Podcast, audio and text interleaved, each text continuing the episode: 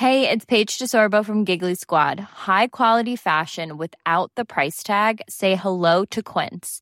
I'm snagging high-end essentials like cozy cashmere sweaters, sleek leather jackets, fine jewelry, and so much more. With Quince being 50 to 80% less than similar brands. And they partner with factories that prioritize safe, ethical, and responsible manufacturing. I love that. Luxury quality within reach. Go to quince.com slash style to get free shipping and 365-day returns on your next order. quince.com slash style.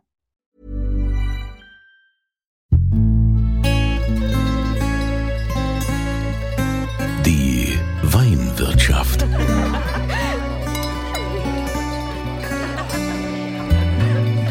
Das schöne Leben mit Andreas Kunze. Willkommen in der Weinwirtschaft. Ihr wisst ja, mein großes Anliegen ist es, die Weine hier in deutschen Landen noch bekannter zu machen und vor allen Dingen auch die Winzer, die man vielleicht nicht so auf dem Schirm hat, dass die mehr Wertschätzung erfahren, als das aktuell bei uns ist. Wir sind da auf einem guten Weg, aber ich bin ja einer, der dann nicht nachlassen möchte und immer wieder für Aufmerksamkeit sorgen will. Ich stelle euch heute eine Winzerin aus Rheinhessen vor, die schon sehr viel Aufmerksamkeit erfahren hat, denn sie gilt als die Queen des Sauvignon Blanc in Deutschland. Sie kommt aus, ich muss jetzt wieder überlegen, heißt es Monsernheim oder Monsernheim? Hallo Gesine Röll. Hi Andreas, hallo. Heißt ja, es heißt Mohnsannheim im, im Rheinhessischen. Natürlich ein lang gesprochenes O, als hätte es ein H. Ah, genau. Mohnsannheim, also gut. Ja, Gesine, du bist nicht nur die schönste Winzerin, du bist auch die ähm, fähigste oder die, die von ganz vielen Weinkennern gefeiert wird und auch Kritikern und Magazinen für deinen Sauvignon Blanc. Jetzt muss man mal sich die Frage stellen, es gab ja schon lange Sauvignon Blanc in Deutschland, viele, die Sauvignon Blanc gemacht haben.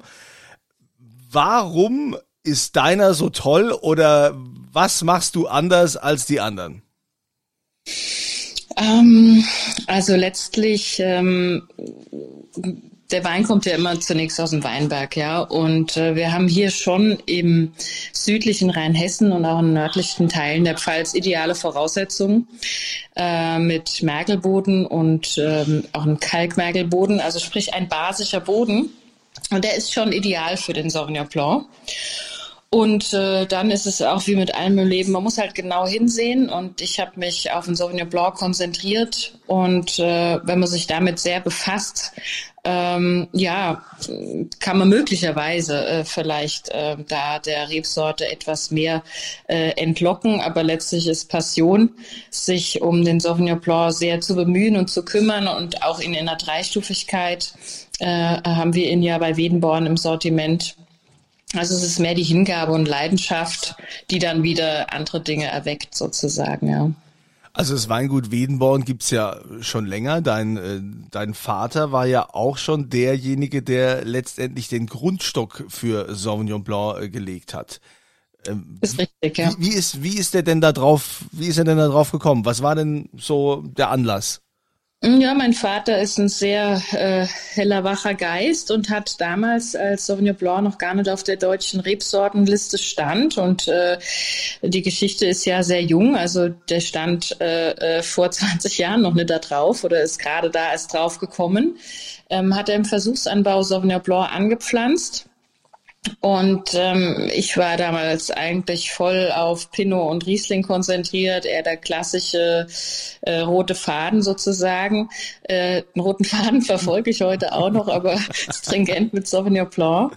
Und ähm, er wollte das gerne anlegen und dafür bin ich sehr dankbar und hat es dann aber gleich damals oder wie in Absprache, aber ich war noch sehr jung damals, ähm, in den besten Boden äh, gepflanzt. Ja, also es war von Anfang an keine äh, Begleitrebsorte einfach, sondern es ist heute unser Sauvignon Blanc Terrossa und unser wichtigster Wein, das die ältesten Sauvignon Blanc Reben des Weinguts darstellen. Ja, du sagst ja dreistufig, ne? Es gibt also einmal den, den normalen Sauvignon Blanc, dann den Terrarossa, von dem du jetzt gerade erzählt. Das ist also, mhm. das sind dann die ältesten Weinreben.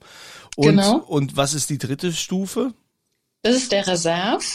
Ähm, das ist ein Wein, der ähm, aus auch ebenso aus den, wir haben dann nachher dann direkt kontinuierlich weitergepflanzt, aus fast ebenso alten Reben ähm, kommt, ähm, steht auf dem Kalkboden und ganz oben am Berg, 265 Meter, das ist jetzt für den Münchner, der schon auf ähm, noch mehr Höhenmeter lebt, vielleicht nicht ganz so hoch, aber für den Weinbau in unseren Klimaten sind die 265 Meter schon hoch. Ähm, das ist für uns Winzer im Prinzip war da Cool Climate, bevor das jetzt auch ein Hype wurde. Nämlich früher in Großvaters Generation wurde es nämlich nicht beständig jedes Jahr reif.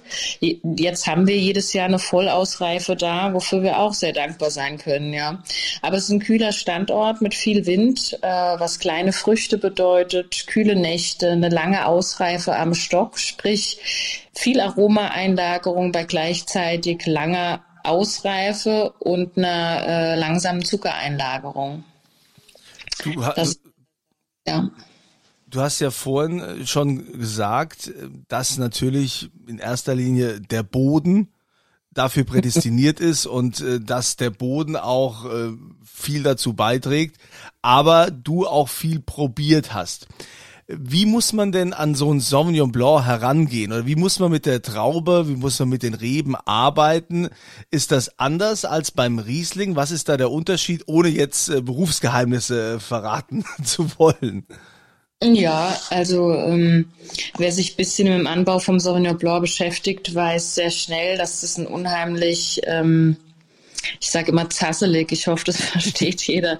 Das ist ein sehr zasseliges Laub, also sehr von der Laubarbeit ist die Rebsorte relativ anstrengend, weil wenn man was weggenommen hat und man darf auch bloß nicht zu viel wegnehmen, ähm, dann ist es gleich wieder ziemlich verwachsen, ja. Und ähm, es gilt beim Sauvignon Blanc wie immer im Leben und auch bei anderen Rebsorten die goldene Mitte zu treffen.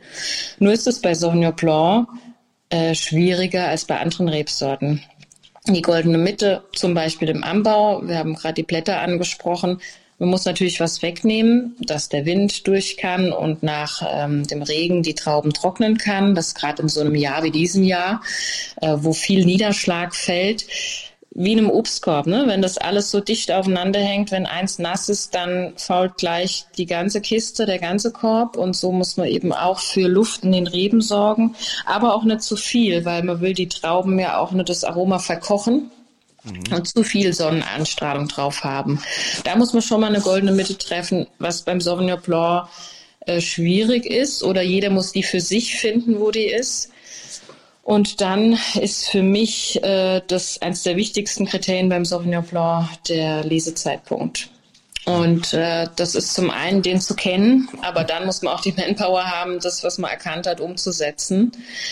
Und äh, nach meinem Empfinden gibt es sehr, sehr viele grüne Sauvignon Blancs, also 45 Prozent links im Graben wegen zu unreif mhm. und die anderen 45 rechts im Graben, weil zu reif, ja. Und man muss versuchen, auf diesem schmalen Grat äh, zu fahren und die dann zu ernten, wenn die wunderbar crispy sind, äh, nicht mehr grün, aber auch nicht überreif. Da geht der Sauvignon Blanc kaputt. Und das gilt eigentlich auch für alle anderen Rebsorten, aber beim Sauvignon Blanc ist es äh, besonders entscheidend. Und gehörst du auch zu der Fraktion, die sagt, naja, also die Arbeit wird im Weinberg gemacht, im Keller ist es dann nur noch letztendlich abwarten oder ist da auch im Keller noch viel zu tun? Das ist ein Halten. Also wenn man davon ausgeht, dass man 100 Prozent Qualität mit nach Hause bringt ins Weingut in den Keller, dann gilt es, die zu halten, ja. Und das ist schon auch noch viel Arbeit. Ähm, aber dieses Nichtstun ist ja letztlich eine, eine Kontrolle und das ist gerade auch noch genug Arbeit, ja. Das Zuwarten, ja. Also, also ich, ich kenne ja deine Weine, also ich äh, liebe dein Sauvignon Blanc, meine Frau noch mehr, ja, weil ich ja doch auch irgendwie äh, eigentlich der eingefleischte Riesling-Trinker bin, doch ähm, bei deinem Sauvignon Blanc, äh, ja, da wird auch mal ich schwach als Riesling-Trinker. Den kannst du ja auch einfach so trinken. Den brauche ich ja nicht unbedingt als als Essensbegleiter. Das ist für mich gerade so, ich setze mich draußen hin ne, und trink mal so Fläche oder auch zwei Und, ja, den Gutswein in jedem Fall, ja. Wedenborn, Sauvignon Blanc. Ja, ja und der ist Gibt's, ja. gibt's denn da von dir ähm, auch, hast du da auch Tipps, wo du sagst, also zu dem Essen, ähm, also passt mein Wein wunderbar, das ist ein Top-Essensbegleiter? Ähm, also den du gerade ansprachst, der ist auch solo auf der Terrasse ideal, der Wiedenborn Sauvignon Blanc äh, im Gutsweinbereich. Die anderen beiden sind schon gute Essensbegleiter. Der Tarossa ist ein sehr puristischer Wein unter einem Gramm Restzucker äh, der neun Monate auf der Hefe liegt und erst im Folgejahr dann nach weiteren neun Monaten Flaschenreife in Verkauf kommt und ist auch von der, hat mehr Struktur schon, aber eben sehr karg und pur vom Tarossa, was ein ähm, roter Kalkboden auf Kalkbasis ist. Das sind Eisenoxide, die in Rot färben. Mhm. Und auch der Reserve durch sein langes Hefelager, der ist 18 Monate auf der Hefe im Holzfass, ist der auch vom Typus her eher ein Essensbegleiter. Ähm, jetzt, ja, wie es jeder handhaben mag. Also ich finde, das kann passen oder Wein kann ja auch ein Kontrapunkt sein. Es ist dann immer ganz so klassisch, wie man das früher gehandhabt hat. Aber Tarossa passt schon auch zu einer sehr reduzierten Küche sehr gut. Äh, klassischerweise sagt man beim Sauvignon Blanc immer die Meeresfrüchte und Fisch, sofern es die dann eben täglich gibt, ne? ist klar. Aber äh, ich finde, das kann sich ganz toll auch äh, bereichern, essen oder auch mal ein Kontrapunkt sein. Also ich bin da sehr äh, flexibel von Weinbegleitungen her. Man muss ja schon ein paar Jahre arbeiten und äh, um auf sich aufmerksam zu machen, um dann auch diese Aufmerksamkeit und Wertschätzung zu bekommen, die du ja mittlerweile auch erfährst. Wie kam denn so der der Durchbruch für für dein Weingut, fürs Weingut Wiedenborn? Puh, keine Ahnung. Soll so passiert. so. Nee, Quatsch. Es ähm, ist halt äh, Stück für Stück, ja. Und man tut es ja nicht, ähm, also es kommt von der Produktionsseite. Ähm, zumindest für meinen, für, für mich kann ich das so, ähm, so sagen, dass man einfach das verfolgt, was man gerne tut. Und äh, letztlich äh, sind wir ja äh, Winzer und, und Handwerker. Und irgendwann bemerkt es halt mal jemand, dass es ganz gut schmeckt eigentlich, ja. Und äh, da wir ja nur einmal im Jahr äh, die Chance haben, sozusagen mit der Ernte, ähm, muss man da auch sehr äh, konsequent arbeiten und ähm, genau, hat dann mit jedem Jahrgang die Chance, auch wieder die Ideen zu verwirklichen, was man festgestellt hat, welche Stellschräubchen man vielleicht ähm, drehen will, ja. Und dann Stück für Stück kriegen es halt, ja, kriegen es andere mit, äh, dass da, dass, dass da ganz gut schmeckt oder dass da was los ist. Aber äh, da sind auch die Journalisten zu nennen, ähm, wirklich, die das dann ähm, Presse und Journalismus, der es letztlich dann aufgreift und äh, in die Welt trägt, möchte ich mal so sagen. Und natürlich auch der Handel und die Gastronomie als Schaufenster, wo wir alle unsere Visitenkarten sozusagen, sprich unsere Etiketten dann ähm, ins Schaufenster äh, stellen dürfen und die auch die Geschichten weitererzählen, die eben auch dahinter stecken, ja. Aber das war jetzt ähm, auch ein bisschen eingeschränkt, ne? So im letzten Jahr oder letzten anderthalb Jahre sich präsentieren zu können, wie man das sonst kennt, dass man in bei der Gastronomie vor Ort ist und auch den Wein präsentiert und dass man da ja auch gelistet ist und dass da auch konsumiert wird. Das war ja alles jetzt durch diese äh, Corona-Krise eingeschränkt. Wie war's, wie weit warst du denn da betroffen? Mhm. Also ich bin ähm, natürlich waren wir über die Gastronomie auch betroffen, klar. Ähm, wir haben schon auch ähm, viel Wein in der Gastronomie drin, aber äh, die Leute haben weiter getrunken, ja, und dann eben im Handel mehr bestellt und da bin ich wirklich äh, dankbar über ein tolles Netz an, an Partnern für die Zusammenarbeit und dann wurden dort eben die Geschichten erzählt. Dann natürlich, wie es alle mögen, eben äh, von Angesicht zu Angesicht, sondern dann lief das über äh, Storytelling äh, über einen Online-Shop, über Instagram-Seiten, also sowohl äh, die unsrige als auch die äh, der Händler, ja. Und auch Gastronomen, die teilweise umgeschwenkt haben und das auch dann weiter vertrieben haben.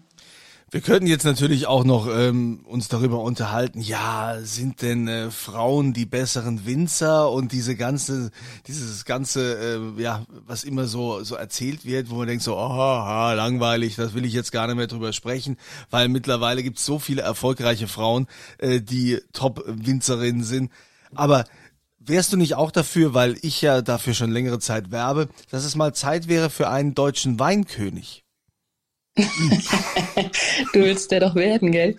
Ja, ich bin ja. ja jetzt schon äh, der persönliche Weinkönig vom Weingut Leo Fuchs da an der Mosel in Pommern. Die haben äh, zumindest meinen Hilferuf äh, ernst genommen, haben mich zu ihrem persönlichen Weinkönig gemacht, aber äh, diese Diskussion will ja irgendwie keiner so so aufmachen. Ne? Wir sind immer hier mit Gendern und sonst was, äh, wo es wo es so drum geht, aber keiner möchte dann auch wirklich in letzter Konsequenz sagen, warum kann man nicht mal einen Mann als äh, Weinkönig nehmen? Hättest du ja, damit ein Problem? Fair enough, ne? Wenn sich die Weinkönige mal emanzipieren. Ja. Wäre das für dich okay? Also mit einem Weinkönig kommst du da klar oder sagst du, nee, never, es muss immer eine Weinkönigin sein? Oh, keine Ahnung, damit habe ich gar nicht so viel äh, am Hut. ja, genau, genau. Es will sich nämlich auch keiner auf dieses Terrain begeben, ja. Das ist ja, will keiner drüber diskutieren. Aber lass uns kurz, okay, du willst dazu nichts sagen, das ist auch vollkommen in Ordnung. Wir reden ja auch über das Weingut Wedenborn, über die Gesine Röller heute. Und äh, wir brauchen ja jetzt auch nochmal einen kleinen Einblick, was in deinem Weingut ja sonst noch so gemacht wird. Klar, der Sauvignon Blanc, das ist dein Steckenpferd. Dafür, dafür stehst du, dafür bist du bekannt. Aber das Portfolio ist ja auch ein bisschen größer. Ja, es sind 50 Prozent der Rebfläche. Ähm, die der Sauvignon darstellt mittlerweile.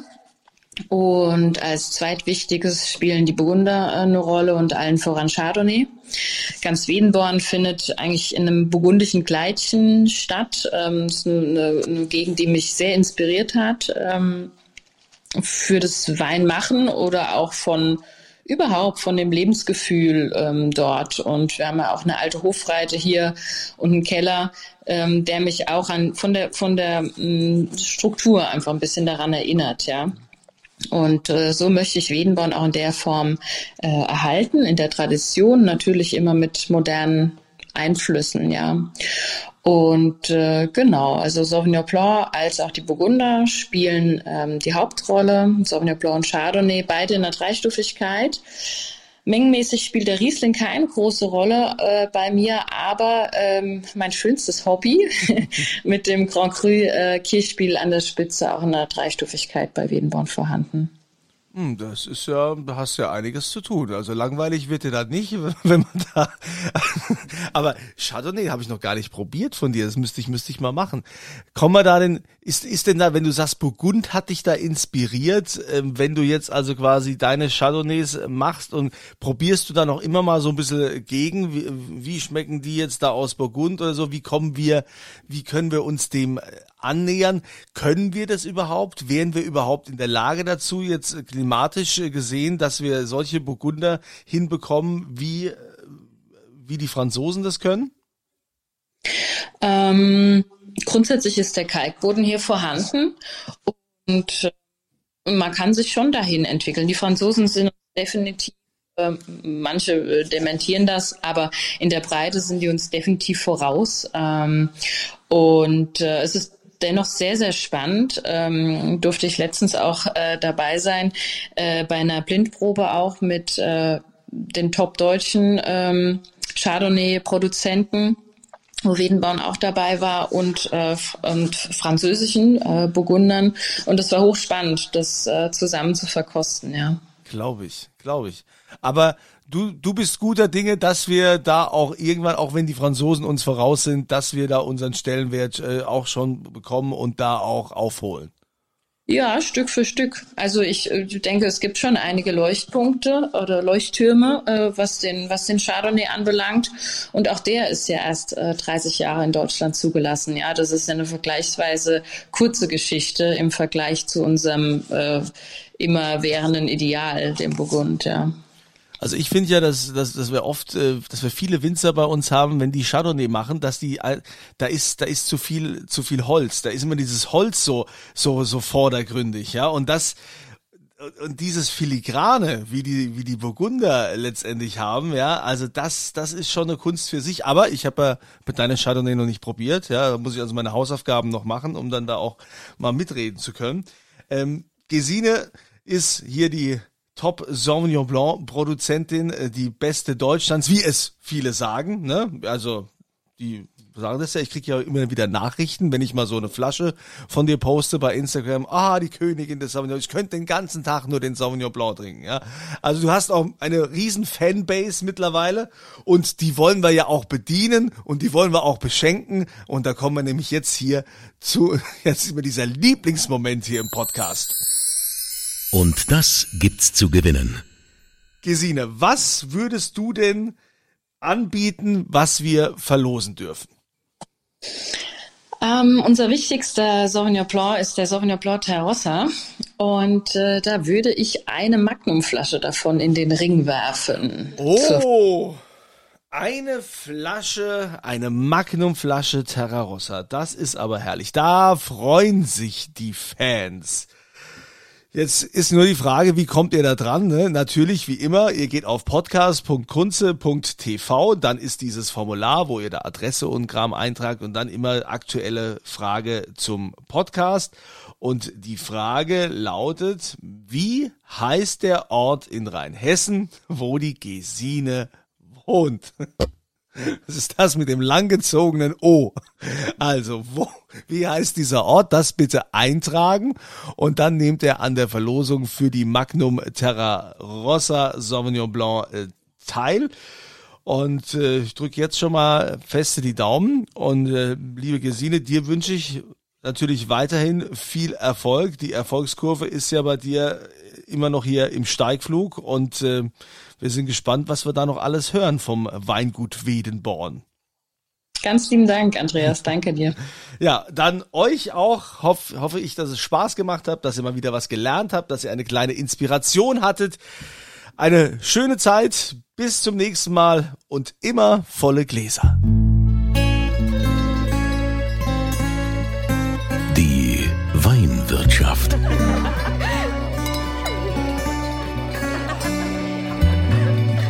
Das schöne Leben mit Andreas Kunze. Die Weinwirtschaft wird produziert von Podcast Monkey. Podcast-monkey.com. Planning for your next trip? Elevate your travel style with Quince. Quince has all the jet setting essentials you'll want for your next getaway, like European linen, premium luggage options, buttery soft Italian leather bags, and so much more. And it's all priced at 50 to 80% less than similar brands. Plus, Quince only works with factories that use safe and ethical manufacturing practices. Pack your bags with high-quality essentials you'll be wearing for vacations to come with Quince. Go to quince.com/trip for free shipping and 365-day returns.